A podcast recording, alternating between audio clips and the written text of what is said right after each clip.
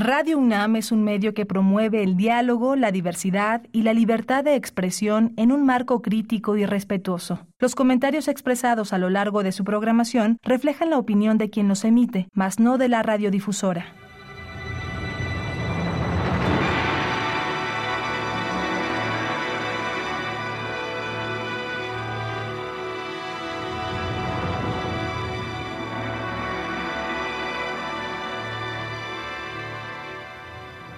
Radio Universidad Nacional Autónoma de México presenta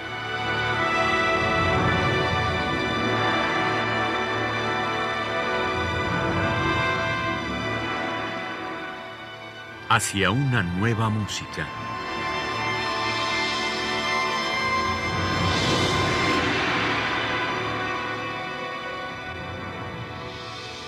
Programa a cargo de Ana Lara. Muy buenas tardes, bienvenidos a Hacia una nueva música. Soy Ana Lara y continuamos nuestra conversación con Juan Felipe Waller. Bienvenido de nuevo, mi querido Juan Felipe. Muchas gracias, Ana. Qué bien que estoy otra vez aquí. Sí, encantada. Oye, yo quiero que nos cuentes cómo ha sido para ti el componer en distintos países. Tú te formaste aquí en México, viviste varios años en Holanda, ahora vives en Berlín. ¿Qué tanto el espacio físico, tu entorno musical, define la música que tú compones. Sí afecta, definitivamente. Em, ah, bueno, es curioso que lo mencionas porque hice también una vez una residencia en, el sur de Francia, en un lugar increíble, en el frente del mar. Y ah, hubo un compositor al que le pedí una carta de referencia y me dice, pero ¿para qué tienes que ir allá para escribir una pieza? ¿No lo puedes escribir en tu casa? le dije, sí, pero oye, sí, sí te inspira tener una tranquilidad y una vista fenomenal, pues como que la mente sí, sí, sí crea un espacio para, para viajar en, la mente, en nuestro, propio mundo interior auditivo y a, mí eso sí fue una experiencia muy interesante. Y esas residencias además son, son como retiros espirituales, Totalmente. te concentras ahí. Totalmente. Entonces, este, ahí es donde me di cuenta que sí, depende de dónde está uno. Y no nada más este, el entorno a la hora de escribir, sino la ciudad, lo, lo, que los conciertos que escuchas, o no nada más los conciertos, quizás hasta el lenguaje. O, yo creo que hay más de lo que nos afecta de lo que nos damos cuenta, ¿no?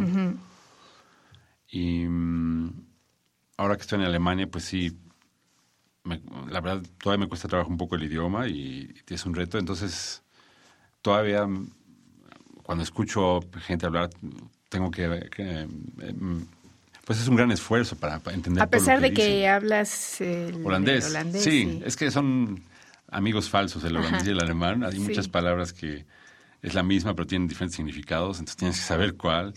Si no, luego hay unas grandes metidas de pata. Pero, mm, pues sí, ya, ya que entras en un... llega un momento que ya no...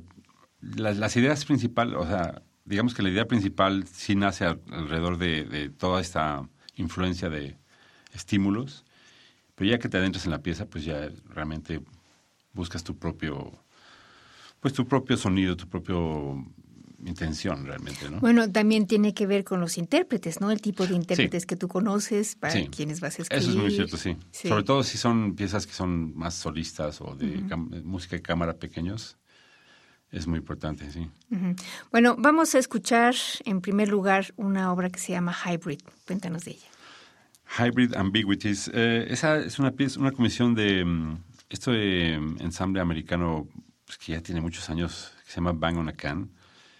Y me invitaron a, ellos fueron a Alemania, entonces me invitaron a, participar en un taller que tenían con otros músicos y a crear una pieza específicamente para ellos. Entonces ellos son una pieza, un ensamble pues en ese sentido muy a la americana, en el sentido que son, les gusta el show, es muy bombástico, siempre tocan amplificados y es este, hacen maratones de música, es como, el, segundo nombre de ellos es Bang on a Star, Bang, on a Can All Stars, son todos estrellas, son todos, creo que son, son seis nada más, pero sí me, me adapté a, a un poco su estilo para que no sé, como, como para que sonara bien, pues en el sentido de que es buscar su fuerte, que es este algo más rítmico, más este bombástico, digamos. Bueno, vamos a escuchar Hybrid de Juan Felipe Waller en la interpretación de Bang on a Can.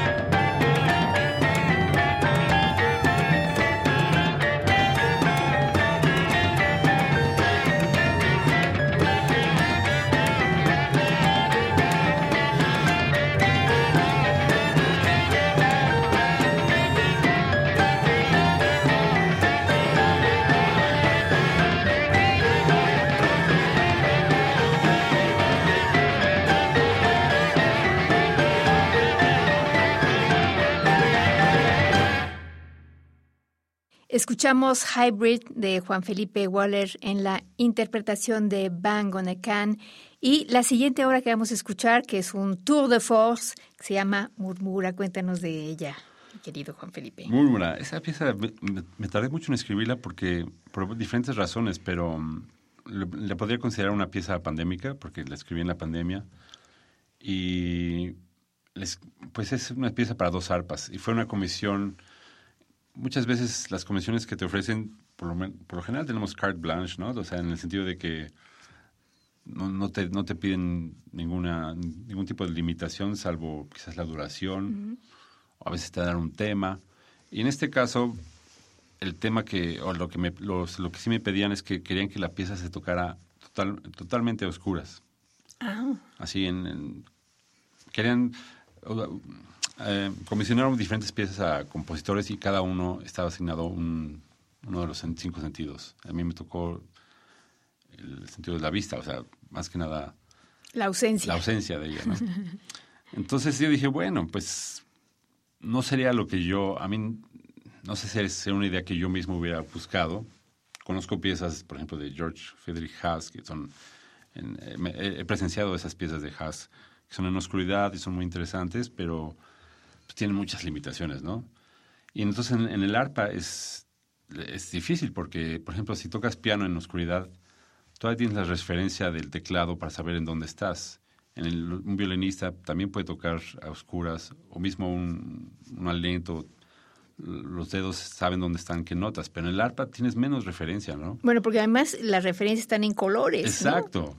La nota do está en rojo, la nota fa en negro, y las otras transparentes. Entonces, ¿cómo le vas a hacer a oscuras? Entonces yo tenía esa limitación que, o limitante, pues, que a veces nos ayuda a buscar cosas inesperadas, ¿no? Entonces, a mí me interesó mucho el trabajo en esta pieza porque buscaba sonoridades un poco más allá de, lo que conocemos del arpa y lo que logré fue a, pues, través de, batir las eh, cuerdas con un batidor de, de triángulo, digamos un, como, digamos, una, varita de metal, ¿no?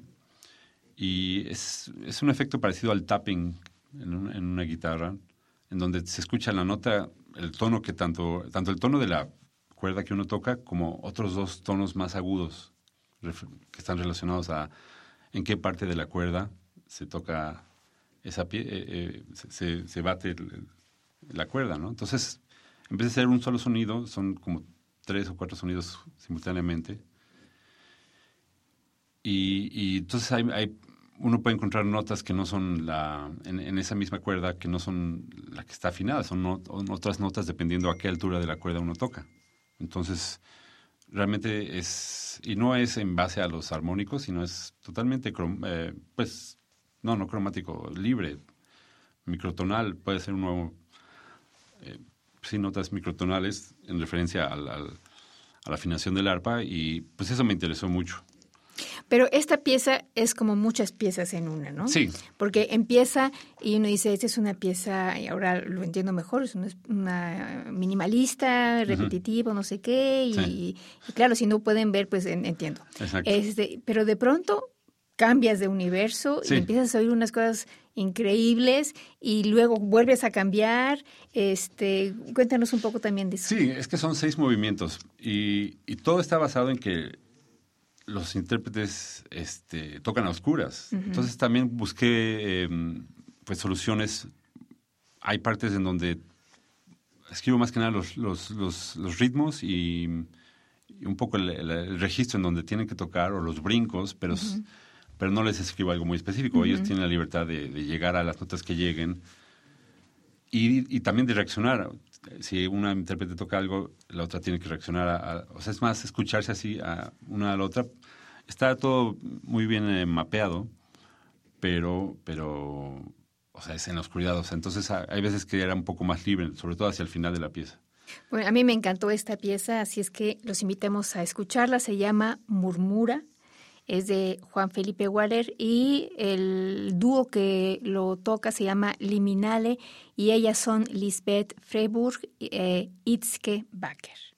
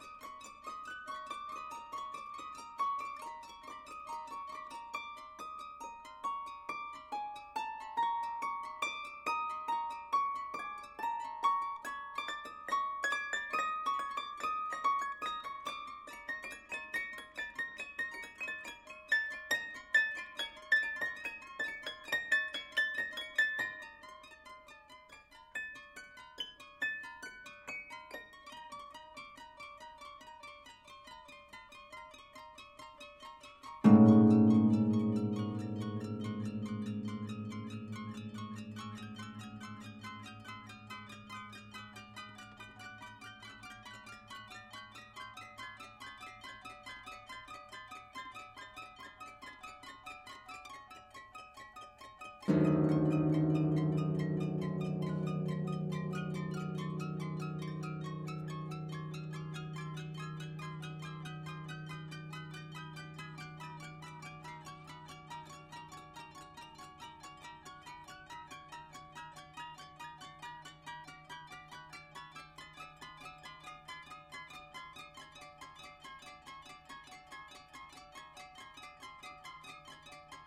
mm -hmm. you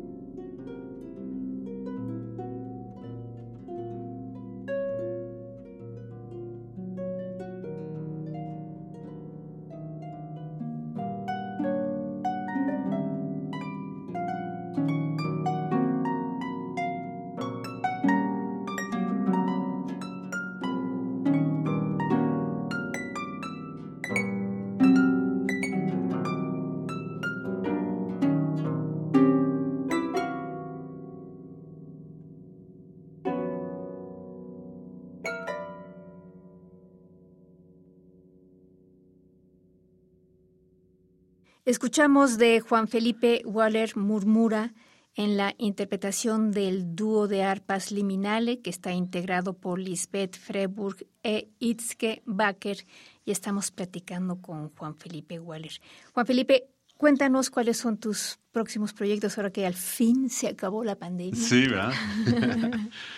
pues sí, justamente por eso vine a México, porque eh, esta idea, una de las siguientes piezas que voy a escribir, esa idea nadie me la comisionó, yo fui, fue una, una idea que tuve a raíz de trabajar con mis hijos, que tienen 13 Dos adolescentes. Dos adolescentes y que todavía, bueno, todavía no les cambia la voz, bueno, quizás ya, pero cuando lo empecé a trabajar fue ya hace dos años, todavía tenían voz un poco menos, menos grave. Y pues les ponía unos audífonos y, les decía, puedes tocar estas, estas notas. Y entonces hacíamos intervalos muy, o sea, más como microtonales, menos este, justos. Y se me ocurrió, bueno, ¿por qué no hacer una pieza para coro eh, de niños, pero con armonías más cerradas, más, este, menos usuales, más, más aventuradas, ¿no? Y entonces eh, me, acerqué aquí en México a, la maestra Patricia Morales, que es maestra en, aquí en UNAM. Y dirige coros. Y dirige coros y, tiene, ha hecho desde hace ya muchos años trabajo fantástico. Y yo le pregunté, le dije, mira, tengo esta idea y, quisiera ver si te interesaría. Y ella, pues desde el principio dijo que, que sonaba interesante y que con todo gusto. Entonces Em, los textos que voy a usar como niños, dije, bueno, me interesó, quería hacer como un diálogo, va a ser un, poema de Octavio Paz, que se llama Niña, que se le escribió a su hija, pero que es un, poema que tiene un aire medio ecológico, porque habla de la infancia y como la, parte verde, de, lo relaciona mucho con la, la naturaleza. Y en contraste, pues en el tiempo en que vivimos, puedo usar textos de Greta Thunberg, que es este, pues son más, eh, ya no es tan poéticos, son temas, son eh, frases más provocativas, que ella ya, ves que tiene este talante más, pues sí, eh, provocador, tratando de, hacer conciencia, ¿no? Del cambio climático. Entonces me pareció muy buena combinación de usar esos dos textos, cantado por niños, con, con armonías pues no, no, no muy, este, o sea, tienen un poco más disonantes de alguna manera, si se puede. Vamos a ver qué, cómo, va a sonar eso. Me, haces pensar en, eh, Charles Ives porque eh, su papá los ponía a cantar microtono, microtonos, ¿no? Y entonces, claro, por eso para él era normal después hacer la música que hizo, porque su papá, que era un loco, por supuesto, eh, era músico aficionado nada más, pero jugaba con sus hijos así, así es que estás convirtiendo a, tus hijos en unos monstruos. pero ahora que vi, fui un ensayo el otro día y me di cuenta que si quiero que funcione tiene que ser una pieza muy, eh, con mucho juego, porque eso las piezas que están tocando eso tenían y entre más juego tienen, más como diversión, pues más van a estar este eh, cometidos a la pieza, ¿no? Y esto es lo tienes pensado para presentarlo el próximo año, más o menos. Para sí. Yo creo que en mayo les entregaré la partitura para que tengan seis meses más o menos o cinco meses para prepararlo. Y mm, esa es una pieza y la otra pieza es eh, son dos dos piezas que estoy trabajando con, más bien con entonación, trabajando el tema de la entonación justa. Eh, una es para un trío de metales, de tuba, corno y trombón, que quizás también vienen. Es más, mi idea es que la primera parte la toquen ellos y la segunda del coro, porque van a tener cosas en común. Entonces necesitamos un espacio así muy acústico, que es donde mejor sonaría. También un coro había quizás pensado en X Teresa, pero todavía estoy aterrizando eso, pero pero sí, eso, estoy trabajando ahorita con la entonación justa para mismo con el coro voy a voy a utilizar pues claro, los instrumentos de metales son perfectos para eso, ¿no? Sí, sí, sí. O sea, naturalmente le sale. Exacto. Oye, y cuéntanos, Juan Felipe, ¿dónde puede la gente seguirte, escuchar tu música, ver tus proyectos? Bueno, hay algunas piezas que están en Spotify, por, supuesto está mi, página que es eh, felipewaller.com, ahí pueden escuchar fragmentos de mis, de, mis piezas. Y uno de los mis proyectos ahora es finalmente sacar un disco, un compendio de, bueno, no todas mis piezas, pero una gran cantidad de, de mi trayectoria hasta ahora es un reto porque lo quiero sacar en, acetato. Ah, wow. Yo te iba a decir, pues ya nadie compra discos más que yo.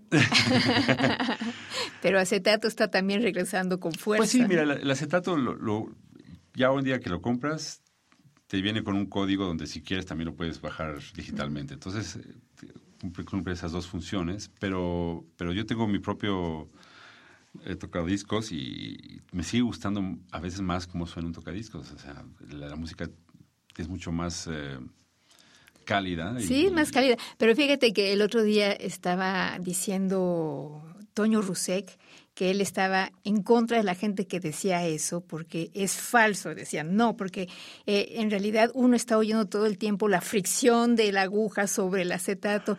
Pero independientemente de eso, efectivamente el sonido es mucho más cálido, ¿no? Pues tiene más detalle para mi gusto, o, quizás, quizás es el, polvo que lo hace más orgánico, ¿no? A veces ya, pero, pero no, yo, yo sí siento que... Y, además es lo más duradero, sí. O sea, un, acetato te va a durar mucho más que un formato digital. me refiero así a muchísimos años. Dices que, que, no, que no que el CD. Yo creo que sí, ¿eh? ¿Sí? Un, CD, yo tengo CDs que ya no funcionan muy bien. O sea, no, no creo que duren más de 50 años. O sea, el, plástico del que están hechos se empieza a deteriorar. Y el acetato es más como. Pues tiene, tiene más, más duración de alguna manera. A menos de que los rayes. Al menos que los rayes. Oye, pero eh, qué difícil elegir las obras que... Sí. Es como una especie de autobiografía sonora, ¿no? Sí, sí, sí, sí, es difícil. Y además en el acetato también tienes menos Sí, tiene, tienes 30 minutos más o menos de cada lado, ¿no? Menos, creo que 22. Mm. Pero, bueno, creo que serán tres discos, es lo que tengo programado, y, y los las demás, esas otras piezas que solo estén en formato digital algo así. Y entonces eh, vas a sacar este, bueno, porque ya queremos comprar los discos, por supuesto. ¿Cómo, ¿Cómo, piensas hacer la distribución a través de tu página? O No, pues, tengo todavía que utilizar un, distribuidor. O sea, estoy, estoy apenas en, el comienzo de este proceso, pero... Pero son de piezas que ya tienes grabadas. Sí, sí, sí. sí, sí, sí. Algunas son en vivo y otras son en estudio, pero las que son en vivo han sido grabadas por la radio, entonces están bastante bien grabadas una buena masterización funcional. Bueno, entonces, ¿cuál es tu página? Es, eh, bueno, www.felipewaller. ¿Con W? con W, punto com. Bueno, pues muchísimas gracias, mi querido Juan Felipe, por estos dos programas dedicados a tu música gracias fantástica. A ti. Para mí es un honor, de verdad. Lo disfruté muchísimo y gracias a ustedes también por haber estado con nosotros. En los controles técnicos estuvo Paco Chamorro, en la producción Alejandra Gómez. Yo soy Ana Lara, que pasen buenas tardes.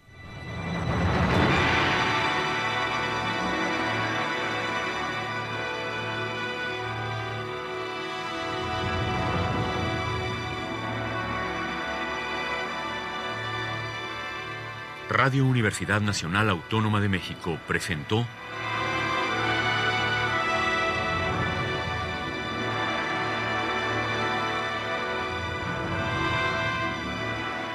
Hacia una nueva música.